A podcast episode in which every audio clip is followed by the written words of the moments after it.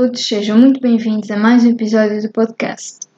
Este episódio era para ter saído a semana passada, mas como não foi possível gravá-lo, estou a publicá-lo esta semana. Suponho que o título vos tenha causado alguma estranheza, dada a situação atual, não é? Ainda por cima, tendo em conta que a pandemia no nosso país está cada vez pior. Ou melhor dizendo, o contexto pandémico no nosso país está mal. Mas isto vem a propósito da minha própria, da minha própria experiência, porque a semana passada eu fui à minha consulta de rotina e tive boas notícias relativamente aos exames que fiz e tive uma prova respiratória muito boa que veio com valores normais, ou seja, a minha capacidade respiratória atingiu valores considerados normais. E é na realidade um feito em todos estes anos ter uma prova assim. O mais caricato é isto acontecer numa altura em que passamos por uma pandemia. E isto porque, aquilo que eu também falei ainda no início do podcast, para pessoas com imunodeficiências primárias e outras doenças que afetem o sistema respiratório, o recolhimento é sempre a melhor opção. Mas para além disso, entretanto, também já entrou a vacinação, não é? Agora já nesta segunda, eu não sei se eles chamam segunda, se terceira fase. Ou seja, nós conseguimos estar bem mesmo em situações de crise. E não só a prova respiratória, mas também as análises estavam muito bem. Isto significa que estar bem só depende de nós. E como? Com muita força de vontade e disciplina, acreditem, porque não só é preciso disciplina a tomar os medicamentos, a manter a medicação toda certinha, fazer os tratamentos todos certinhos, mas depois também é preciso uh, cuidar da nossa parte psicológica, emocional e energética, ou seja, praticar aquele conceito de saúde holística que eu também já falei aqui, em que temos que olhar para o nosso todo, não só para uma parte, porque muitas vezes aquilo que se trabalha com uma parte não está a ajudar outra. Portanto, nós temos que procurar formas de nos equilibrar uh, no todo.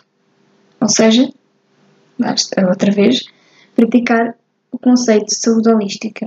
E é engraçado que isto surgiu também de uma forma muito natural, porque de há uns tempos para cá que eu me propus a manter-me saudável, ou seja, fazer tudo aquilo que eu tenho que fazer para manter os meus pulmões limpos, dentro de, do possível, não é? E ajudar o meu corpo a funcionar o melhor possível. Porque há muita coisa que também vem ajudar a equilibrar o nosso sistema imunitário. Como eu já falei aqui, a alimentação é um aliado muito poderoso, sobretudo alimentos como como o mel ou especiarias como o gengibre. É claro que nem toda a gente gosta, não é? Mas é daquelas, são daquelas coisas que vão potenciar o equilíbrio do nosso sistema. E ao mantermos o equilíbrio do nosso sistema, então aí sim nós conseguimos manter afastadas as infecções e conseguimos manter-nos minimamente saudáveis. A questão é quando nós realmente não queremos ficar só pelo mínimo. E ao não ficar só pelo mínimo, nós temos que equilibrar isto tudo com distanciamento social, embora agora com a vacina não tenhamos que estar tão distantes assim, não é? Podemos sempre fazer algumas coisas, podemos uh, estar com pessoas, se calhar não num sítio cheio de pessoas, mas com as pessoas que nós conhecemos e convivemos mais, em princípio basta ter cuidado. Mas também procurando uma outra perspectiva sobre a situação. Eu sei que isto, o facto de ser uma situação pandémica, causa um medo e um pânico terrível a muita gente. E sim, a situação está muito má. Mas nós não podemos deixar de viver, porque se nós deixarmos de fazer a nossa vida, então o mundo para. Acho que é importante também pensar nisso. Porque deixarmos de fazer as coisas ainda vai fazer pior à nossa sanidade mental. E atenção, eu não estou aqui a dizer que isto é uma fórmula específica, não. Isto foi o que eu pus em prática e que resultou para mim. Não quer dizer que tudo isto resulta da mesma forma para toda a gente, porque cada caso é um caso e somos todos pessoas diferentes. Por isso, quando digo que temos de olhar para o todo, é porque temos que equilibrar a toma dos medicamentos e os tratamentos com exercício, alimentação, atividades que nos deem gozo. No fundo, ter algo que nos dê um foco. Porque se nós nos focarmos em algo de que gostamos ou que nos traga um objetivo e não estivermos sempre a pensar que há esta doença, que há este, este vírus agora que... que veio e continua a condicionar a nossa vida. O certo é que condicionaria muito menos se as pessoas fossem um bocadinho mais conscientes e pensassem antes de agir em certas situações, mas isso é outra questão que não é relevante para aqui, por isso não a irei debater. E eu acho que num esforço conjunto isto até poderia amenizar um bocadinho. Num esforço conjunto, mas enfim. Isto para vos dizer o quê? Para vos dizer que se eu consigo encontrar uma forma de me sentir saudável, de me sentir bem. Comigo própria e com o facto de ter uma doença crónica e viver bem todos os dias, então qualquer um de vocês também consegue. Basta procurar aquilo que lhe faz sentir bem e qual a melhor forma de lidar com a situação. Porque, como disse, é uma questão de foco, uma questão de força de vontade, de disciplina, de tudo isso. E, como eu disse, é normal que hajam dias maus, vão ouvir podcast sobre isso. É normal haver dias em, ou mesmo alturas em que realmente é importante parar, parar e, olhar para as coisas com distância. Porque isso é fundamental para processar emoções e sentimentos e também para resolver algumas situações que nos desagradaram. Porque tudo isso faz parte do nosso processo interno e estamos a fazê-lo para nós e não para os outros.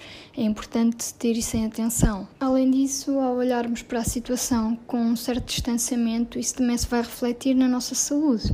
E isto porque o conceito de saúde não pode ser aplicado a uma única parte de nós, tem que ser aplicado ao todo, uma vez que não se passa só pela saúde física. Enquanto seres humanos, nós temos emoções e sentimentos e precisamos de os processar, precisamente a bem da nossa saúde mental. Por isso é que é tão importante experimentar formas de fazer as coisas e procurar aquilo que resulta melhor para nós. É também importante percebermos que, se não libertarmos determinadas energias, essas energias estagnam dentro de nós, provocando outras doenças e complicações, impedindo o nosso progresso.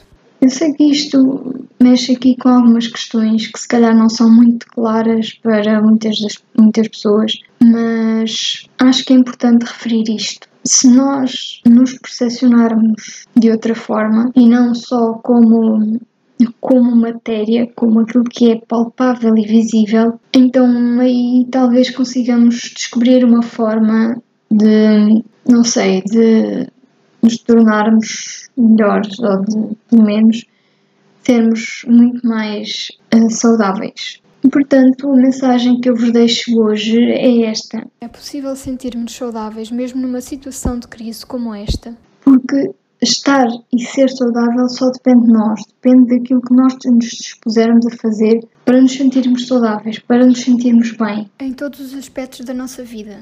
Por isso, já sabem, procurem aquilo que vos faz sentir bem, foquem-se em algo que vos dê um objetivo. E tentem realizar aquilo que for possível realizar, tendo em conta que a vossa saúde só depende de vocês. E com isto, despeço-me até ao próximo episódio. Já sabem, partilhem, comentem, façam chegar este podcast mais longe.